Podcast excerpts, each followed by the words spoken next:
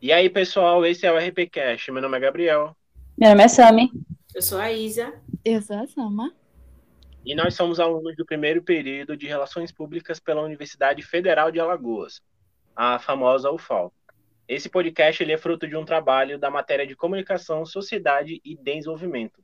E você que está escutando esse podcast, seja muito bem-vindo. E nós queríamos dar um disclaimer aqui logo no começo, que como nós estamos gravando em EAD, possivelmente uma pessoa pode cair, né, devido à estabilidade da internet, um cachorro pode latir, mas esses são os desafios de gravar um podcast durante a pandemia, né, galera? E a gente vai poder falar um, um, pouquinho sobre isso lá no final. Mas antes da gente. É, bora começar logo o podcast, né? É, qual vai ser o tema de hoje? O nosso episódio se chama Tecnologia: O futuro é agora? Mas antes, o que é tecnologia? Bom, segundo o dicionário Michaelis, o... a definição de tecnologia significa o conjunto de processos, métodos, técnicas e ferramentas relativas à arte, indústria, educação.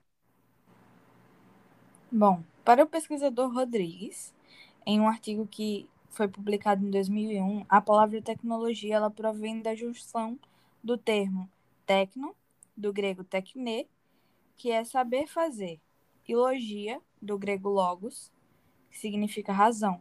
Portanto, tecnologia significa a razão do saber fazer. Tecnologia constitui uma ideia relativamente nova, relacionada às questões da produção da modernidade.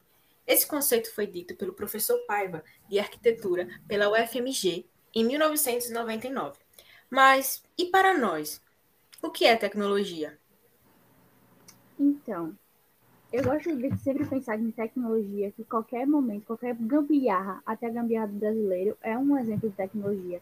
Desde a invenção da roda, do descobrimento do fogo, nós temos o costume de achar, de considerar tecnologia tudo aquilo que é muito avançado, como a chegada do espaço, um computador, um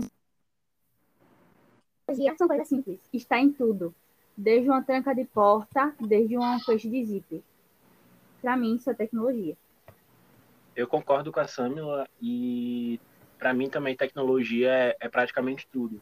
Como ela falou, um feixe de zíper, uma maçaneta nova que as pessoas inventam, uma lâmpada é tecnologia, tudo isso é tecnologia e o ser humano, ele na sua base de existência, ele vem ali criando ciência e tecnologia sempre, sempre como motivo de sua evolução, né? Para para justificar a sua evolução, para facilitar a sua vida durante esses anos que a gente está aí na humanidade, no mundo, na verdade. Isso. E partindo do princípio, né, lá na Grécia Antiga, tecnologia ela vem derivada da palavra tecne, que significa conhecimento, habilidade, finalidade de resolver problemas práticos de uma forma bastante eficiente. Então, é, tecnologia é basicamente saber fazer algo com habilidade e que envolva um, um, um conhecimento específico. E podemos também até relacionar a tecnologia ao artefato, pois artefato é tudo aquilo que foi produzido com arte através de saber.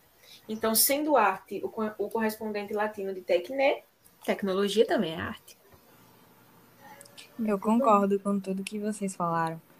E acredito que a tecnologia ela esteja realmente ligada a isso do saber fazer, mas que isso não se prenda a um diploma, por exemplo. É, a gente vê, principalmente aqui no Brasil, a resolução de problemas que ela está baseada em coisas que você está acostumado a ver no dia a dia. Então, uma pessoa identifica um problema e ela tenta resolver aquele problema da maneira mais fácil possível para que ela consiga continuar de forma livre, em teoria, né? E isso do brasileiro a gente falou antes que é o jeitinho brasileiro, né? Vocês consideram esse jeitinho brasileiro um tipo de fazer tecnologia? Velho, aquilo que eu disse, desde a gambiarra a tudo que a gente dá um jeitinho de resolver. O brasileiro ele tem muito disso, né? De identificar algo e já querer resolver e já querer fazer. A gente tá tão acostumado a lidar com problemas que a gente já tá andando na rua e pensando na solução de um milhão de coisas. Sim, um bom exemplo de tecnologia, querendo entrar aqui, é o prego no chinelo. Pra mim, Sim, essa é, a é é uma, é uma gambiarra maravilhosa. Pra quê, velho? Tem canto que troca a correia de chinelo. E Mas é que uma trocar? solução simples, entende? Sim, pega um prego e bota. Pega um prego e bota. E é isso. Perfeito. Inclusive o Bill, eu não sei se vocês estão acompanhando a Fazenda, mas inclusive o Bill, ele tá usando um, um, uma havaiana com prego. Oxe, um exemplo de gambiarra brasileira no reality. Quer coisa mais perfeita? É, pois é. E a gente, é engraçado a gente pensar nisso, né? Porque quando a gente pensa em universidades e tecnologia e ciências e projetos, enfim, o, a gente vê que muitas, muitos não, praticamente todos esses projetos são de iniciativas públicas, né? Universidades, institutos de pesquisa públicos. A gente sabe dessa Isso. dificuldade do Brasil de repassar o, as verbas para os setores, né? Educação, saúde, segurança, enfim. Mas mesmo assim, mesmo com corte nos setores, com pouco investimento, a gente vê que o brasileiro ele segue fazendo muita ciência o tempo todo. E a gente vê isso desde os primórdios, né? A gente tem aí como um dos maiores nomes da tecnologia o Santos Dumont. Sim, Isso. E a gente comemora, né, um, um dia da ciência e tecnologia no dia 16 de outubro. E só que pouca a gente falando- sabe disso. A gente falando em Brasil, a gente tem referências mundiais, né? É, institutos e centros de pesquisa, referências mundiais, como a Fiocruz, né? A Fundação Oswaldo Cruz, o Instituto Butantan, a USP, a Embrapa, que vai falar ali de é, ecologia, enfim, o- as ciências do campo, e a ITA de aeronáutica. Inclusive, a Fiocruz e o Butantan são duas referências na, no desenvolvimento de vacinas pela Covid-19, né? Então, a gente Sim, vê aí o velho. brasileiro sempre é, criando tecnologia e ciência. Uhum. E, para vocês, é, qual foi o ponto de início de tecnologia no Brasil? Poxa vida. Velho, tem como ter um ponto de partida? Porque foi aquilo que a gente já falou. O ser humano vive em constante evolução, desde, desde os primórdios e tal. A gente tá na base de fazer pequenas tecnologias. A roda é um exemplo de tecnologia, então não tem como realmente saber como iniciou tudo. Mas um grande exemplo, o pai da aviação, Santos Dumont, deu uma intercalada no jeitinho brasileiro que foi maravilhosa. Sim, sim. E a tecnologia, como a gente costuma visualizar hoje, em termos de internet, no avanço da, da tecnologia eletrônica, no caso, né? A gente tem aí como um grande começo o EAD via rádio, que Uhum. aconteceu lá em 1939, pelo Instituto Rádio Monitor. E esse instituto ele veio com a finalidade de levar a educação via rádio, né, para as pessoas que mais precisavam ali de difícil acesso na região norte e nordeste. Então a gente vê que é, a educação foi uma porta muito grande para levar essa tecnologia, essa informação para as pessoas no, no Brasil todo. E a TV no Brasil também, uma forma de tecnologia, ela começou com esse intuito de educação, né? Sim. E é massa vocês tocarem no ponto de educação, no ponto da internet, da TV, porque o começo da internet no Brasil ele tem esse ponto em comum, essa chave, que é a educação.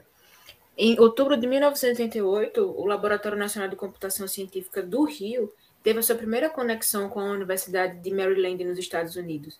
Então, tipo, foi histórico para aquela época, visto que as únicas ações que eram feitas era apenas por e-mail para compartilhar arquivos. Então, não ouvia a voz de ninguém, não se via ninguém e a conexão era individual. Então, se a gente for fazer uma comparação com 1988 É, o IED, 2021, é gritante. o IED de 1988. É, basicamente. É, tipo, eles já estavam à frente do seu tempo. E a gente tem aí como um grande exemplo de caminhou para que hoje pudesse correr o Telecurso 2000. Mano! Isso! Ele começou dando aula na televisão, é, deu início né, à TV no Brasil com o intuito da educação e tal. E hoje o que a gente mais vê no YouTube são as videoaulas, são os meios de ensinar alguém algo. Ou aqueles rios ou TikToks rápido, tipo, explicando uma matéria. Sim. Uhum. Preparatória Bem para o Enem. bem didático. Sim, bem didático, bem rápido. A gente vê também que é, as pessoas hoje elas tentam tornar é, mais democrática esse acesso à informação via tecnologia. Uhum. Então, antigamente a gente tinha um rádio e televisão, hoje a gente tem um TikTok de 15 segundos é, explicando um assunto para você. Então é muito legal a gente ver é, hoje em dia que mais pessoas eles têm acesso a passar informação e passar essa informação de uma forma mais democrática, né? Mas indo ali um pouquinho para trás, a gente tem a época da ditadura militar, que foi um período muito conturbado para o Brasil, politicamente, socialmente falando, mas ainda assim é, vieram algumas multinacionais para o Brasil e isso incentivou bastante a política de inovação de tecnologias no Brasil. E É. de lá para cá foram muitas empresas chegando, muitas multinacionais, enfim. E nos últimos anos a gente está vendo uma saída muito grande né, dessas multinacionais. Isso aí. E a gente tem é, como maior motivo o risco, né? Da economia brasileira, é, visando essa nossa instabilidade política e jurídica do momento atual. Exatamente. E assim, a- essas multi- multinacionais, elas têm deixado o, o Brasil, como o Gabi falou, por diversos motivos, né? Economia, estabilidade política. Pode falar, Samir. Não, eu completando só o que você dizer. Pro- os problemas econômicos que o Brasil está enfrentando, a estabilidade política que realmente está acontecendo. Temos um exemplo das últimas eleições de 2018. E entrando nessa parte que a gente voltou um pouquinho, é, do acesso rápido à informação, entrou fake news. Sim, que infel- entrando na parte de política, eh, da política não, da tecnologia e ciência, são duas áreas que também estão sendo muito questionadas atualmente. Isso é muito preocupante. É muito preocupante essa questão das fake news e também o nível de desemprego que o Brasil vem enfrentando nos últimos tempos com a saída dessas multinacionais, né? A gente teve Sim. aí o exemplo de fechamento de grandes fábricas de carro, como a Ford e a Mercedes, da, da Sony, né? A gigante do audiovisual, é, algumas lojas de roupa e cosméticos, como a Forever 21, a Sephora, se não me engano, saiu do Brasil também, a Lush saiu do Brasil. E isso traz muito desemprego para o Brasil. A gente chegou aí na marca de quase 14 milhões e meio de desempregados. E em 2020, a Confederação Nacional do Comércio de Bens e Serviços e Turismo é, informou que cerca de 5 mil, mais de 5 mil empresas fecharam as portas. Aí a gente tem toda a questão da instabilidade política, econômica e principalmente o, o como a pandemia afetou a economia brasileira, né? Aham. Exatamente. E segundo Paulo Friedman, né, que é um professor de administração da USP, ele fala realmente que tem que se preocupar com novas regulamentações no Brasil. E quais regulamentações seriam essas? Novas profissões, novas atividades. E essas atividades voltadas na área da saúde, na área ambiental. Porque, tipo, como ele diz, tem muita coisa a se fazer, mas não se faz. Sim. Então, a pandemia meio que veio, segundo ele, segundo a visão dele, e a gente até pode debater sobre isso também. Segundo ele, a pandemia veio meio que para abrir o- os olhos da população, para abrir o olho do- os olhos do país, para o que pode ser feito diante dessas coisas, né? Porque foram consequências. Sim, e eu gosto de lembrar também que, mesmo com o fechamento dessas empresas, teve um aumento considerado de microempreendedores. Sim, verdade. E por conta, tipo, vocês, acho que vocês perceberam que no início da pandemia, no início não, acho que na metade, muita gente começou a abrir, tipo, pequenos comércios, tipo, de doce, lojas de roupa. Muita gente agora tem loja de roupa.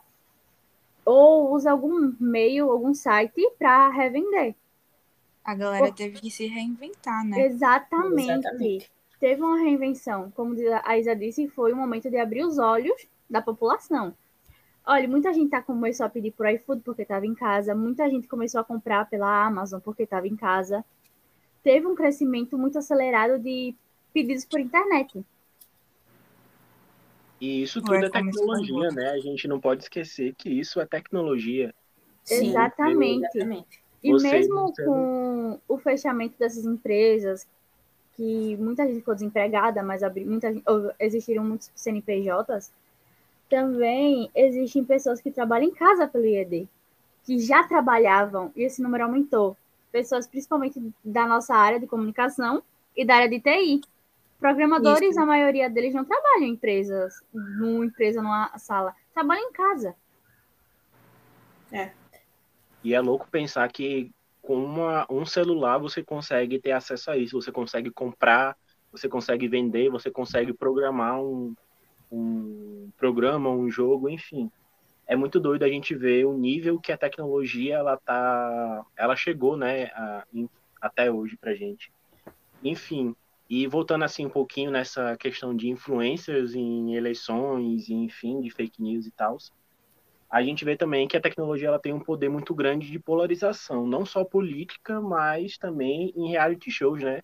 A gente teve Mano, aí o exemplo do Big Brother e como é que vocês viram essa polarização vinda da tecnologia no Big Eu Brother? quero deixar um comentário.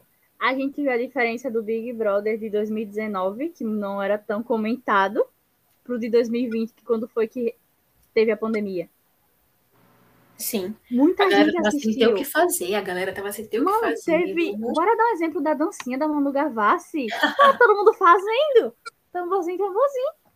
Aumentando os views de Dua Lipa. Exato. Mano, botaram a Dua Lipa pra cantar num reality show brasileiro. A influência do ser humano. E a E um gente vê bilhão de votos, né, num paredão, um bilhão de votos. Sim. Sim. É muito louco você ver Tinha isso. muita gente real, velho, tipo, parado pra assistir BBB. Sim. O, e o, voltando para o de 2021, o, o, a votação da Carol com K foi comparada a uma eleição de foi comparada a uma Copa do Mundo. Teve Ai. gente fazendo festa em casa para comemorar a mulher saindo do reality. Foi literalmente o tombo. Sim. E E com, aí- isso, a gente- e com isso também a gente viu essa integração dos meios de comunicação, né? O antigo Exato. com a TV, com o novo celular, votação, enfim. Sim, porque antigamente o Big Brother você uh, votava ligando. A Ouvia gente Ainda tem, né? Ainda tem, né? É, e a gente consegue perceber também a força que tem esse poder de influência, né? Seja da internet ou seja da mídia como um todo. A gente vê aí a polarização não só num reality show, como nas nossas eleições. Porque em 2018 a gente viu o Brasil se dividir em dois totalmente. Real. E eu acho que também uma, uma coisa muito importante que essa polarização de 2018 trouxe, e a tecnologia ela também vem trazendo para gente, é, principalmente nessas épocas de pandemia, a gente entender quem a gente quer apoiar é, politicamente e quem está ali para resolver os nossos problemas.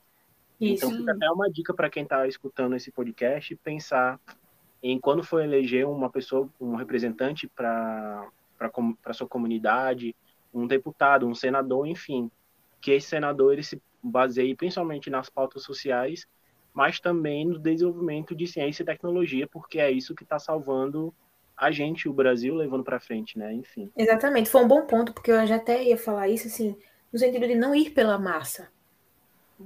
Cavar mesmo sobre aquele eleitor, eita, sobre aquele governador, sobre aquele deputado, sobre o prefeito, ou até o presidente.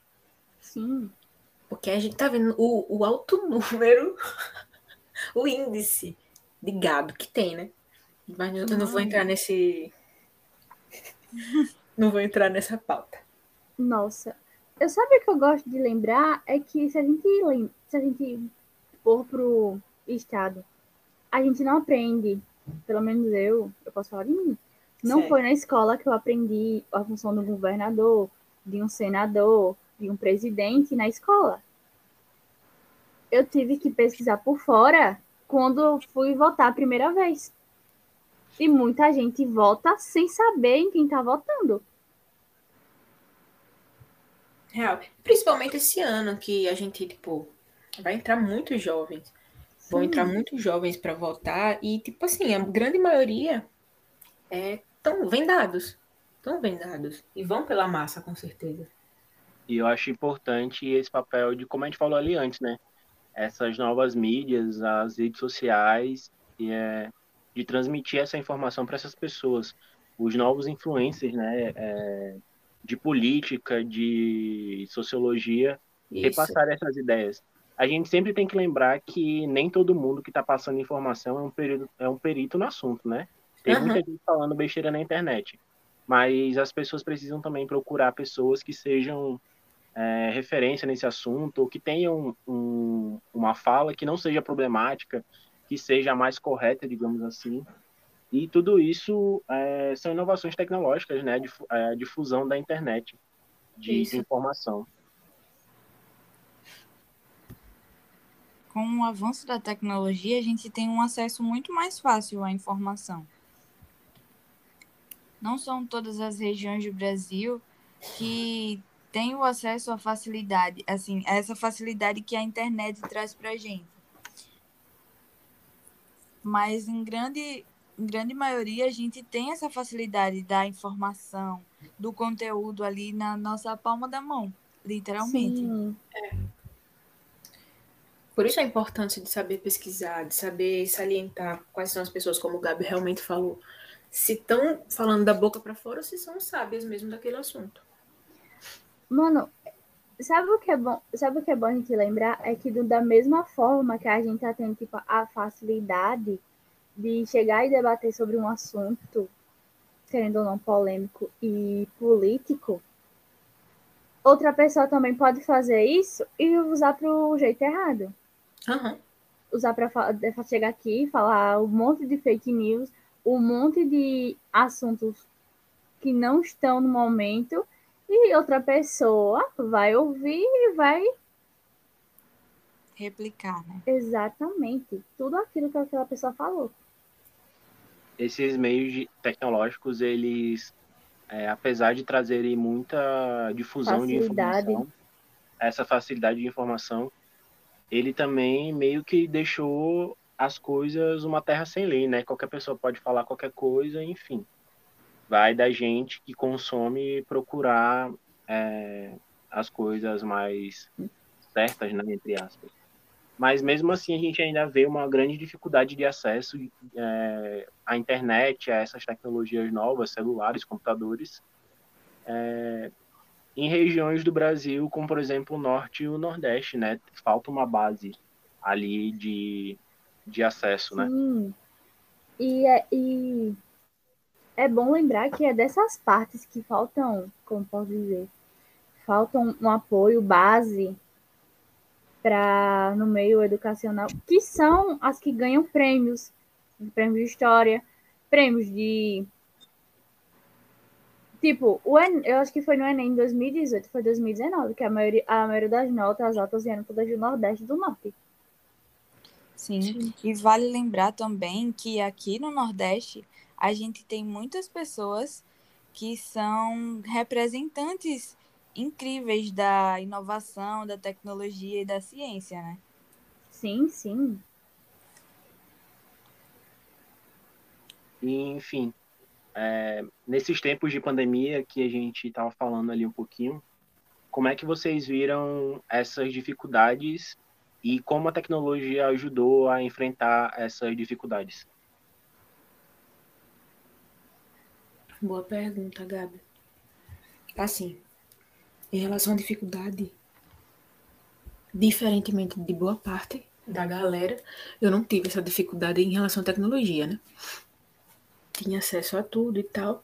Só que eu, é, como você já sabe, né? Eu estudava no IFE e era representante da minha turma e representante e participava do colegiado. Então eu tinha que repassar as dificuldades dos alunos para os representantes, para os grandões, digamos assim. Então a grande, a grande maioria da minha turma é da, da região do Jequiá. Vocês sabem? Vocês conhecem? Conheço. Muito, Pronto. muito bonitas praias ali. Isso. Só que eles eram é de lá, dos Cafundó mesmo. eles eram do Cafundó mesmo. E a, a maioria deles não tinham nem celular, minha gente. Eles não tinham celular para pelo menos assistir meia hora de aula, digamos assim, ou pelo menos ver a introdução de um trabalho. Eles não tinham nem como fazer isso. Então, foi muito preocupante. Foi uma época, está sendo uma época muito preocupante para nós estudantes, óbvio. Então, tipo, teve professores do meu IF, daqui de Coruripe, que começaram, né, depois que teve aquela, toda aquela campanha de, de, distribuição dos chips, distribuição de tablets e tal, eles iam levar. Tem uma, uma menina que estudava comigo que ela pegava três barcos, minha gente, e dois ônibus para chegar até aqui. E aí o professor foi lá entregar ela o tablet para ela, entregar o chip e tal. E mesmo assim a conexão ainda era ruim por conta do lugar onde ela morava. Então às vezes tinha trabalho que era para entregar, digamos assim, até uma hora da tarde. Ela entregava duas, entregava às três da tarde por falta de conexão. Então foram foram tempos difíceis, né? Ainda está sendo tempos difíceis porque como a gente disse, nem todo mundo tem esse acesso a essas tecnologias, a essas, essa conexão uhum. rápida. E o que eu sinto Velho. falta no Brasil é esse investimento em infraestrutura para essas tecnologias, essa internet, né? Velho, eu trabalhava, acho que na época da pandemia, no início, eu trabalhava numa escola. É, trabalhava na secretaria de uma escola. Mano, eu foi até engraçado que eu nunca vou esquecer. A diretora disse: Não, deixe os documentos aí, porque daqui a 15 dias a gente volta. Uhum. Maior Passou ilusão. Aqueles... Maior ilusão. Passou aqueles 15 dias. Aí, como eu tava, eu, eu trabalhava na parte de estágio da prefeitura, muitos desses estagiários que estavam nas escolas, estavam nos campos que estavam parados, foram para o meio da, da social. Aí aqui tem um projeto que é o Comida na Mesa, que tem uma casa da sopa, que três vezes por semana entregam comida ao pessoal. Não tinha como o pessoal pegar, ir lá buscar por conta da, do Covid. A gente que era funcionário simplesmente estava indo entregar de carro nos três dias da semana. Tanto as cestas básicas estavam sendo entregues em casa, tanto a sopa. E na escola que eu estava trabalhando, não tinha como entregar o, as atividades para as crianças, porque eram crianças muito pequenas. Crianças pequenas não têm telefone. Não tem como se comunicar. Uhum. Tinha que entregar, pegar aquela atividade, ou eles iam, algum responsável ia buscar na escola a atividade semanal, ou, ou alguém ia levar até a casa. E é muito estranho pensar nisso, porque muita gente postava, principalmente pessoas de direito, postava, ai, como é ruim ensinar o filho em casa, ai, como é ruim ED de uma criança pequena. Só que é, é um choque você imaginar que existem crianças que não têm como ter esse ED como a gente tem, nós somos mais velhos.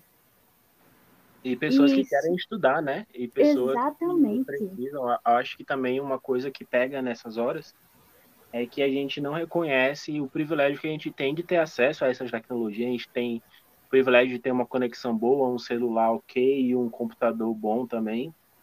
E tem gente que simplesmente não tem esse acesso, né? Exatamente. Mano, como é que a gente vai alfabetizar uma criança? Bota na cabeça uma criança que não tem acesso à internet, que os pais trabalham o dia todo, tá em casa porque é o jeito de estar tá em casa, só entregando atividade semanal. Me diga. É, pois é. Enfim, gente, fica aí os questionamentos para vocês que estão escutando. A gente está chegando aqui no final do nosso episódio. Esperamos que vocês tenham gostado. E aí ficam duas perguntas para vocês que estão escutando, né? As duas perguntas que foram feitas nesse episódio. Isa, você pode falar essas duas perguntas pessoal? Sim, são perguntas para vocês refletirem, para vocês debaterem, discutirem no grupo de amigos, com seus professores, na sua família, em casa, enfim. A primeira pergunta é: o que é tecnologia? E a segunda pergunta É gambiarra é o meio de desenvolver tecnologia? Assim, se fosse no YouTube, né, a gente colocaria assim, coloca aqui nos comentários o que vocês acham. Mas não deixem de debater sobre.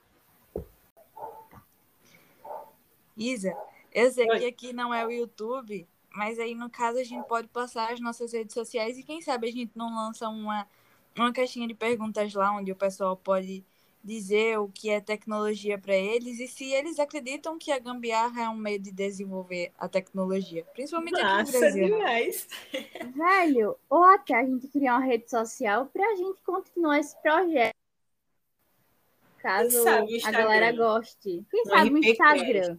Fica no ar, fica no ar. Fica, fica no, no ar, ar. Viu? A gente vai, a gente vai soltar aí se a gente vai fazer o Instagram ou não. Se você estiver escutando pelo, é, pelo Spotify, provavelmente se a gente tiver o Instagram, vai estar tá lá o nosso arroba no Instagram para você seguir e você comentar é, sobre essas duas perguntas. Enfim, Exato. o meu Instagram é gabrielgr.souza. O meu é Borges Isa. com Y e dois A's no final. O meu é Sami. E o, o Batiste é tipo B. Peraí, Batiste. B-A-T-S-T. B-A-T-S-T. Tudo minúsculo. O meu, o meu é bem simples, gente. Sama. Sama Moura. S-A-M-A. Moura, vocês sabem, né, minha gente? Sim. A gente espera que vocês sigam a gente lá, viu? Sigam muita gente. É, a gente espera que vocês tenham gostado desse podcast, que tenham ficado aí reflexões para vocês, que tenham ficado essas perguntas para vocês refletirem né, com seus amigos. E, enfim, muito obrigado pela sua audiência. É isso aí. Beijo, beijo. Beijo. Tchau.